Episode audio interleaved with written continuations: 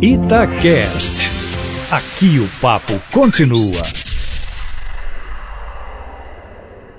Presidente Bolsonaro está entrando, vai entrar com advogado na Justiça Eleitoral para ver se consegue abrir a caixa, caixa preta, chama ele, do PSL dos últimos cinco anos. Há uma briga entre ele e o presidente do partido sobre o uso de uma soma muito maior do que o PSL tinha. O PSL era um partido nanico. Quando abrigou a, a candidatura Bolsonaro, não, né, teve 58 milhões de votos e cresceu.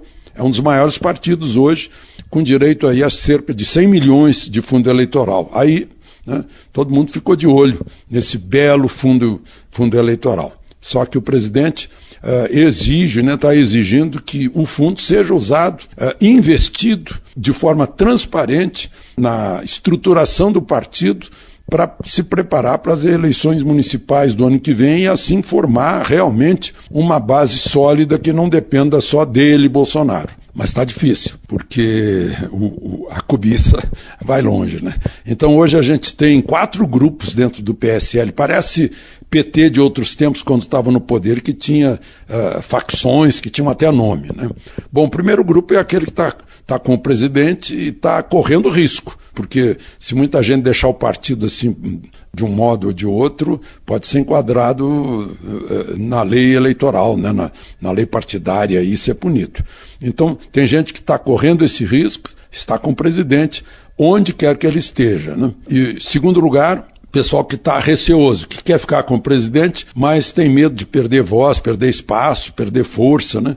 E está aí, eh, assim, indeciso. Terceiro lugar, um grupo que vai deixar a corda esticar até o fim para ver para que lado fica. Vai ficar no lado mais seguro, no lado mais forte dessa, dessa luta dentro do PSL.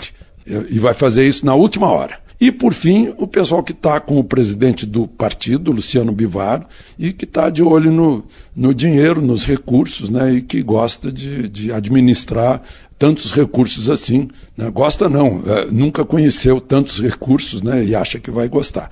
Então, esse é o problema dentro do, do PSL.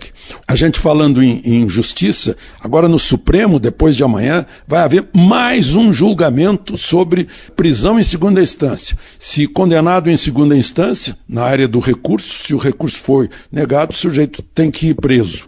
Uh, o Supremo já decidiu isso, mas vai decidir de novo essas coisas aí da justiça brasileira. Vai decidir sobre a decisão pretérita. Em qualquer lugar, na maior parte dos lugares do mundo, o sujeito que é condenado pelo juiz de primeira instância vai para a cadeia e aí recorre. Se o Tribunal de Recursos conceder o recurso, aí sai da prisão. Aqui no Brasil, não. O sujeito fica até o trânsito em julgado, até o fim, até que não tenha mais chance. É uma coisa incrível. É a impunidade brasileira prevista em lei. De Brasília, Alexandre Garcia.